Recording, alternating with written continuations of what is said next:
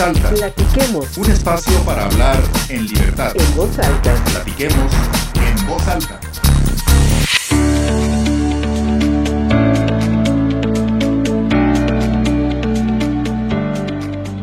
Bienvenidos una vez más a este podcast en voz alta. Ya lo saben, yo soy Luz María Sánchez y este es nuestro quinto episodio de la primera serie de entrevistas con amigos y amigas periodistas y reporteros. A este espacio le hemos dedicado cierto tiempo al periodismo radiofónico, al valor de la radio, pero en esencia estamos tratando de reivindicar, de darle su justa dimensión al trabajo del periodista, del que se apasiona buscando información y la mejor noticia con un sentido social y ético para comunicarla con oportunidad.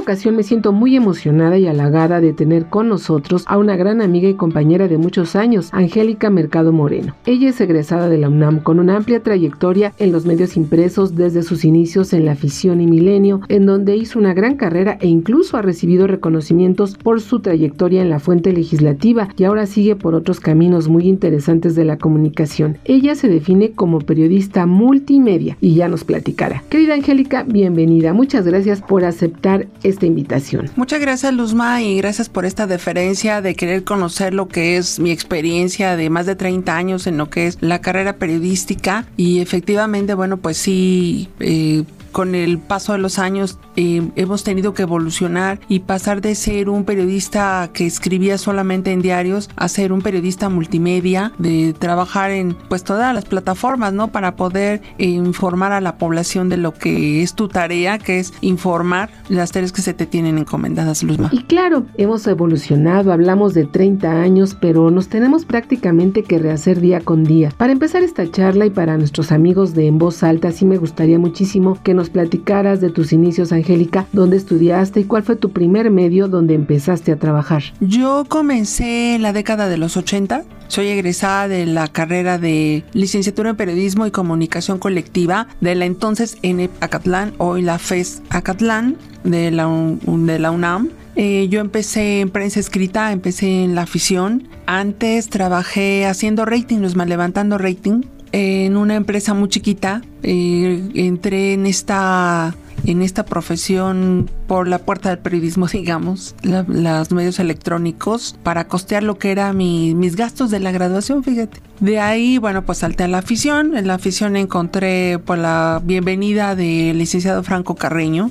Y me asignó a la mesa de edición Allí fue donde afortunadamente tuve buenos compañeros, buenos maestros, a don Arturo Sánchez Ausenac, toda una historia en el periodismo en el Excelsior antiguo, digamos que el buen Excelsior. Y estos compañeros me, ayudaron a comprender lo que es la importancia de comunicar y con una buena redacción, con una buena ortografía, con una buena jerarquización de la información en las planas de los diarios. Eh, duré ahí alrededor de 10 años, después vendría la compra de, de multimedios a la afición y de ahí me incorporé directamente a lo que es Milenio, hoy Grupo Multimedios, ¿no? Ha sido mi trayectoria en, este en ese inter, bueno, he estado haciendo colaboraciones para el IMER en, en un programa radiofónico de, muy especializado en temas militares, e hice colaboraciones con TV Azteca, hice colaboraciones con Proyecto Puente, he hecho radio, he hecho televisión y prensa, entonces pues más o menos conozco en esos 30 años de, de lo que ha sido pues todas las plataformas de comunicación, ¿no? Hoy pues la prensa de, a través de redes. Claro, se dice fácil amigos, hablamos de muchísimos años, ahorita lo sintetizaste 10 años, 15 años o 20 años en tan solo 3 minutos, pero yo te recuerdo muchísimo porque amigos, ella es decana de un importante de la fuente legislativa. Tú empezaste a especializarte ahí. Pareciera mentira que la afición a la que muchos conocían como un diario deportivo especializado en deportes, tú tenías esta sección, la parte política, ¿no? Ahí es donde empezaste a escudriñar toda la cuestión de las cámaras, el Senado. Platícanos cómo te metiste en esta fuente y por qué te gustó o por qué te empezaba a gustar. Fíjate que yo cuando salí de la carrera, a mí lo que me gustaba eran los espectáculos. O sea, era mi intención, los espectáculos, conocer los artistas, su vida, en fin. Pero no tuve esa oportunidad. Yo de la mesa de información que, te comentaba, el licenciado Franco me dice, oye niña, te voy a mandar a la, al Senado. Y digo, ¿y dónde queda el Senado? Ni siquiera sabía dónde quedaba ubicada el inmueble, ¿no? Entonces me dice, no, pues este, vas a cubrir la comparecencia del canciller. Esa fue mi primera cobertura, una cobertura muy pesada. Era la primera participación de la incursión de, de la oposición en una cámara. Me tocó ver las primeras participaciones de Porfirio Muñoz Ledo, de doña Ifigenia Martínez, de Cristóbal Arias. Eh, era una bancada chiquita, pero le daba batalla al PRI como si fuera un batallón. Entonces, pues vas aprendiendo y desde lo que son la, pues el lenguaje de, proceso parlamentario hasta lo que son la ideología de los, de los diferentes partidos, ¿no? Finalmente en la escuela pues tiene nociones, pero ya en la realidad es como vas conociendo. Y me tocó adentrarme en esta coyuntura de lo que fue pues el cambio democrático en México, ¿no? El parteaguas del 88 y entonces, bueno, pues vas aprendiendo, aparte de que de, tus conocimientos personales, de tu experiencia personal, pues vas aprendiendo de manera profesional lo que es tener que comunicar a la población, lo que es esta transición histórica en el país, ¿no? Aprendes a, a ser muy profesional. La fuente legislativa realmente son fuentes muy profesionales. Lo que es la Cámara de Diputados, el Senado, todo lo que son congresos, son fuentes muy profesionales porque pues tienen que conocer aparte de diversos temas, pues tener un manejo correcto porque la gente te va conociendo y va reconociendo tu, tu profesionalismo, ¿no? Es una fuente complicada, tienes que estudiar diario, conocer los temas y tener los contactos. O ya no, porque se han dado cuenta afortunadamente que mientras más permaneces en una fuente, más especializado eres. Y eso ocurre en la fuente legislativa. Efectivamente ahí yo fui hasta hace tres años. La decana de entré desde 88. Me tocó cubrir eh, la toma de posesión del presidente Carlos Salinas, la de Cedillo, la de, pues la del PAN, la de Fox, la de Felipe Calderón, eh, la transición con Andrés Manuel. O sea, todo un cúmulo de historia que ves pasar frente a tus ojos desde las cámaras, ¿no? Sí, eh, fui la decana y efectivamente, pues es un tema que me apasiona, todo lo que es el tema legislativo, me, gusta mucho. Ahora estoy en el Poder Legislativo del Estado de México. No es muy diferente, pueden cambiar los personajes, pero el, el, mecanismo es el mismo. Y creo que esa experiencia pues ahora me está ayudando a, a sacar acá mi, mi trabajo adelante, ¿no? Hay un punto, ahorita vamos a llegar a esto, que estás haciendo actualmente, pero tú también te especializaste en un tema que también para muchas mujeres era complicado. Creo que también eras de las pocas periodistas que cubrían la fuente militar, ¿no? Toda la parte de la defensa nacional. Platícanos por qué también esa es una de tus pasiones en cuanto a la parte informativa y amigos de En Voz Alta, porque Angélica Mercado conoce muy bien estas áreas de seguridad nacional. Platícanos. Sí, Luzma, fíjate que mm, cuando yo empiezo eh, a, a, meterme en el periodismo, me dan, me asignan a fuente política y la fuente militar. ¿Por qué? No lo sé. Porque además las mujeres antes no podíamos incursionar en, esas, en esos espacios. No éramos ni bien vistas, ni se nos reconocía la capacidad. Bueno, era tan, tan cerrado ese, esa cobertura que, por ejemplo, las mujeres no subían a los barcos. Primero se pensaba que era por mala suerte, ¿no? Que les llevaban mala suerte. Después porque no había la infraestructura para que tú pudieras hacer una cobertura de cuatro días en un barco. Eh, yo creo que fui también pionera de, esta cobertura en, la fuente de las Fuerzas Armadas. Poco a poco me fui ganando la confianza de, de los militares. Ellos son muy, muy delicados son muy especiales, es gente muy profesional, entonces pues no se abren, ¿no? Pero bueno, haciendo un trabajo profesional creo que uno va demostrando que, que te pueden tener confianza y contarte cosas y contarte historias y darte la oportunidad de conocerlos internamente, ¿no? Yo la verdad es que sí tuve la, la oportunidad y, y, la fortuna de que de tener puertas abiertas con, con los mandos militares, los mandos navales, y era una cobertura también muy especializada, es una cobertura muy especializada, desde que tienes que conocer los grados, porque hasta a lo mejor puedes ofender a alguno que tenga tres estrellas y le dices capitán y pues te manda a volar porque es un coronel, ¿no? Entonces, eh, toda esa, mm, esa experiencia pues lo vas eh, logrando con los años y con tu trabajo haciendo un trabajo profesional este yo creo que todos no somos exentos de cometer errores pero hay que irlos corrigiendo en la marcha. Claro, y esta parte de la fuente de la defensa nacional, como decíamos, era de repente como una burbuja, casi nadie la cubría y tenemos muchos la idea de pronto de opinar de manera muy simplista de lo que hacen las Fuerzas Armadas. Ahora en este sexenio pues las han reivindicado de una manera excepcional, pero creo que tú como periodista sí conoces exactamente, interpretas qué está pasando detrás de cámaras, ¿no? Ahora, ¿cuándo ibas a ver al secretario general de la Defensa Nacional dando conferencias mañaneras? Eran a veces impenetrables hablar con ellos. Sí, porque es un sector muy cerrado, finalmente pues tiene que ver con la seguridad interior de un país y ellos tienen reglamentos internos que les eh, pues les obligan a guardar secrecía sobre muchos temas. Te cuento una anécdota así muy rápido, pero que generó pues un lío interno que no dimensioné en su momento, ¿no? Yo eh, pues tenía la confianza y pasaba y entraba y salía, digamos que a la defensa sin tanto, a la Secretaría de la Defensa sin, sin mayores controles, más que pues eres reportero, vas a la sala de prensa, en fin. Pero en una, en un trayecto veo en una escalera un mapa de los satélites con que contaba el ejército lo descuelgo, me lo llevo. Esta parte eh, después la entiendes con el, con, eh, con el paso de los años, que hay cosas que no puedes, este, que no difundir, menos un funcionario, ¿no? Es seguridad nacional. Es seguridad nacional, entonces pues ellos sí de alguna manera hay razón en este cerrarse, de como tú mencionabas, como una burbuja, para que no se conozcan algunos temas que para nosotros los civiles pueden ser muy inocentes, pero ellos por eso tienen una estrategia, ¿no? Y sí es una fuente cerrada, pero yo creo que trabajando con ellos y generando historias que pueden compartirse a la población y que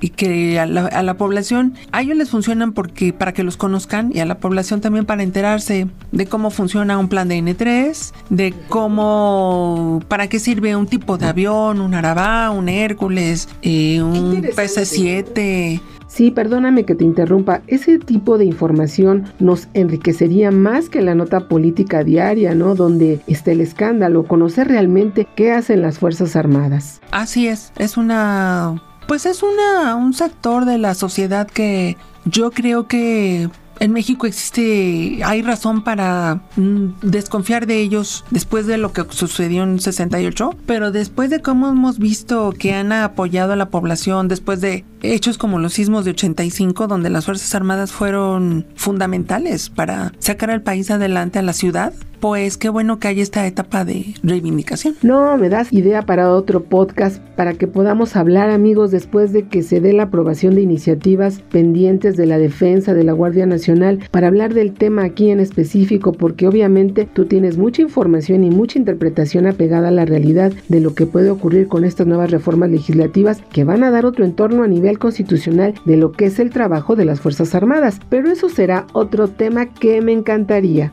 Angie, bueno, pues hablamos de tu trayectoria de 30 años después de haber estado tantos años cubriendo el Senado de la República. Estás ahora en el Poder Legislativo del Estado de México. Eres subdirectora de vinculación y difusión. ¿Qué haces ahí? En el Estado de México yo llegué mm, a un área de vinculación con medios. El Estado de México es el segundo Congreso más grande del país después del Congreso Federal. Tenemos 75 diputadas y diputados. Tienen una actividad muy intensa. Eh, bueno, para todos, a todos nos ha impactado lo que es la pandemia del COVID-19 y lo que nosotros hicimos en esta, en esta administración bajo eh, la dirección del maestro Alfredo Medellín fue pues llevar la cámara, intentar llevar la cámara hasta, la, hasta el lugar de los reporteros, hasta el lugar de los ciudadanos, de los mexiquenses. ¿Y qué fue lo que hicimos? Bueno, pues desplegar todo lo que es una plataforma multimedia para tener todo en tiempo real. Los espacios se como sucedió en todo el país. El Estado de México pues dispuso sus propios mecanismos de protección a los ciudadanos. El Congreso cerró sus puertas, digamos, por seguridad sanitaria, como ocurrió en muchos establecimientos, desde un gimnasio hasta las propias iglesias, los gobiernos. Entonces, pues había que llevar la información, sacarla. Eh, se desplegó todo un sistema de información a través de pues de lo que son las plataformas de YouTube, de Facebook, las transmisiones, eh, las redes sociales, eh, la información en tiempo real a través de chats. Entonces, una de mis tareas, yo lo que hago es comunicar todo eso, sacar adelante todo lo que es la transmisión de las sesiones del pleno, de comisiones, de cuando hay alguna actividad en alguna comunidad de los diputados, si van a Sinacantepec, si van a Nalepantla, si van a Ecatepec, se le acompaña con un equipo y desde allí hacemos transmisión para que los reporteros, la reportera no se tengan que mover si es que no pueden o no quieren y se les transmite todo lo que es la información que generan los diputados. Nosotros difundimos todo lo que son los comunicados, eh, los pies de foto, las fotografías. Eh, tengo la relación directa con los medios, con lo que son los reporteros, y trabajar para que ellos puedan hacer su, su, su labor de la mejor manera, darles el acceso, generar este vínculo de acercamiento. Nuevamente hoy hay muchos contagios, pero pues eh, las autoridades sanitarias dispusieron que no se corten ya las actividades. Ha sido una pandemia muy lesiva para todos, incluyendo a los medios informativos, que pues eh, había gente que estaba fuera todo el día en la, en la, en la calle esperando que llegara algún diputado, pero pues los mismos diputados eh, se conectaban a través de los mecanismos de Zoom, por ejemplo. Qué importante ha sido la tecnología en este momento, ¿no? Y muchos de los que venimos de otras generaciones hemos tenido que evolucionar y subirnos a esta ola tan importante. Justamente y bueno, porque el espacio de tiempo es corto y también queremos que sea así también muy ágil con todos los cambios tan vertiginosos en cuestión tecnológica que han incidido en la comunicación. Angélica, ¿cuál es tu visión del futuro de la información y del periodismo? Estás hablando de cosas increíbles, tú estás haciendo una comunicación 360, ¿no? Prácticamente, ¿cómo ves tú el futuro del periodismo y la información con todas estas tecnologías? Pues mira, yo creo que a partir de la pandemia va a haber un antes y un después. Se ha comprobado que no necesariamente necesitas estar eh, de manera presencial en un espacio para hacer una cobertura, por ejemplo, de una sesión. Desde tu casa se puede seguir, eh, si tienes muy buenos contactos, que solo hace la experiencia y un buen periodismo, puedes trabajar desde casa, desde donde estés una oficina, desde tu propia redacción. Sin embargo, yo creo que sí, todavía hay una parte que necesita este acercamiento y esa es una de las discusiones que hay entre lo que es un reportero, reportero y lo que es un bloguero. Porque hoy en día, cualquiera que trae una cámara y trae un teléfono piensa que es reportero o periodista y eso no es. Un periodista necesita formación, necesita conocer, tener todo este bagaje de, de, de, lo que es la sociedad, su evolución, cómo, cómo ha evolucionado México en los últimos, no sé, los últimos 30 años, que es de la elección 88 para acá. Entonces, yo creo que los medios siguen siendo un medio relevante, lo que es el periodismo y lo que le llaman el, periodismo formal, tradicional, va a tener siempre un espacio porque lo que no pasa con las redes sociales, muchas redes sociales, ¿no? Mucha gente que se ha dedicado últimamente a, a, te insisto, tienen una cámara y ya piensan que hacen periodismo, ¿no? Así es, Angie. Yo creo que es lo que hemos aquí platicado en varias ocasiones con otros compañeros. No es que estés en contra de la evolución de la tecnología y de que existan redes sociales, porque ahora la información ya es tan horizontal, todo mundo puede hacer y reportear desde lo que está viviendo o desde la esquina o reproducir información que a veces no está confirmada. Y bien lo dices, y hay que reafirmarlo, el periodismo necesita rigor, necesita método y necesita un compromiso social, porque el impacto que tú generas desde el medio donde estés, generas no solo una información X, sino que estás haciendo una actividad social y en ese sentido hay que ser un poco o un mucho éticos para poder saber qué estás haciendo y no darle vuelta solamente a un escándalo, por ejemplo. Por supuesto, porque los periodistas son formadores de opinión. Si bien tú eh,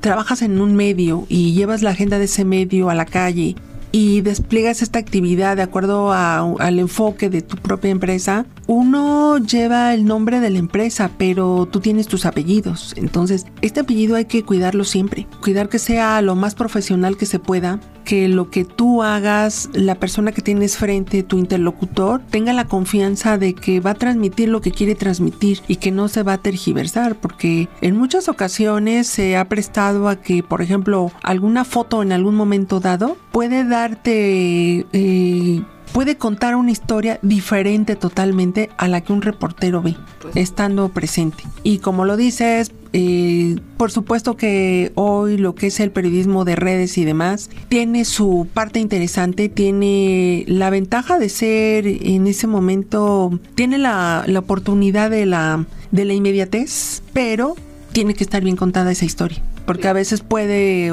difundirse algún video, alguna foto que no corresponde a la realidad si no lo cuenta de manera fehaciente y, veraz, ¿no? Ojalá nuestros amigos de En Voz Alta escuchen esta parte. No queremos, digamos, que imponer un criterio, pero sí escuchar de la voz de la gente que tiene muchos años en el periodismo, que sí necesita reivindicar este papel.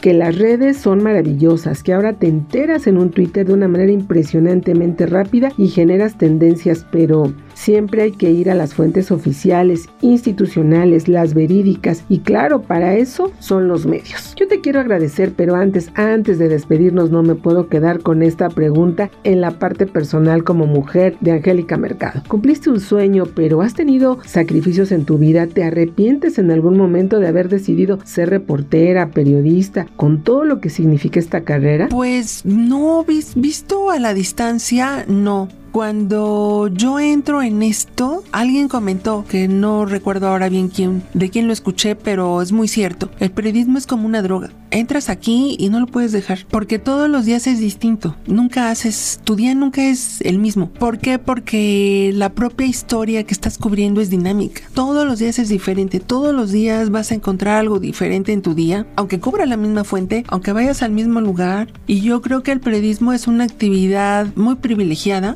estás en contacto con muchas personas, tienes oportunidades que muy poca gente tiene, de decía alguien, de desayunar en Acapulco y comer en la noche en, ¿qué te gusta? En Estados Unidos, en Nueva York. Esa es la vida de un periodista. A veces suena muy glamorosa, no siempre es así. A veces toca eh, desayunar una torta a las 7 de la mañana y al día siguiente vuelves a probar bocado, ¿no? Así es, comer cualquier cosa. Efectivamente, o pasártela todo el día en el sol, o como tú y yo que nos tocó esta parte de las coberturas en la Secretaría de Gobernación con Jorge Carpizo, que entrábamos a las 10 de la mañana y no sabíamos a qué hora salíamos. Podíamos irnos 3 de la mañana. Pero toda esa adrenalina que genera el periodismo, pues yo creo que no la cambiaría. También no tienes una agenda que tú digas, pues mañana yo voy a terminar a las 3 de la tarde y se acabó, ¿no? No, no es cierto tu actividad te puede llevar a una cosa u otra. El periodismo es así, nunca vas a tener un día igual que otro. Ay, Angie, cuántas historias, cuántas cosas que platicar. Vamos a agendar una segunda entrevista para hablar de otros temas. Yo te agradezco muchísimo.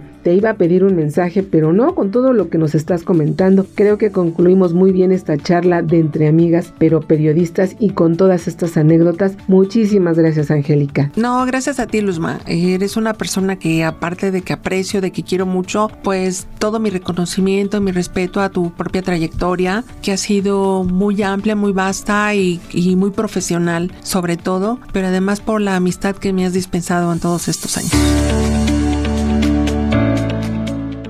Muchas gracias Angélica Mercado, amigos de En Voz Alta. Así concluimos este quinto episodio de nuestro podcast semanal a través de Spotify. Ya lo saben, todos los miércoles a partir de las 6 de la tarde nos pueden escuchar o descargarlo y revisar nuestros episodios anteriores. Yo les agradezco que nos sigan en los próximos programas en donde tendremos a otros colegas para seguir compartiendo experiencias no solo de periodismo sino de diversos temas que nos interesan, que nos atañen a todos. La idea es construir un espacio de diálogo, reflexión y de una forma de hacer comunicación y periodismo con sentido social. Si tienen algún comentario o sugerencia pueden escribirnos al correo de voz de arroba gmail.com o seguirnos en Twitter arroba en voz alta. En Instagram me encuentran en arroba luzmis-voz. Mil gracias a nombre de nuestro equipo de producción. Hasta pronto.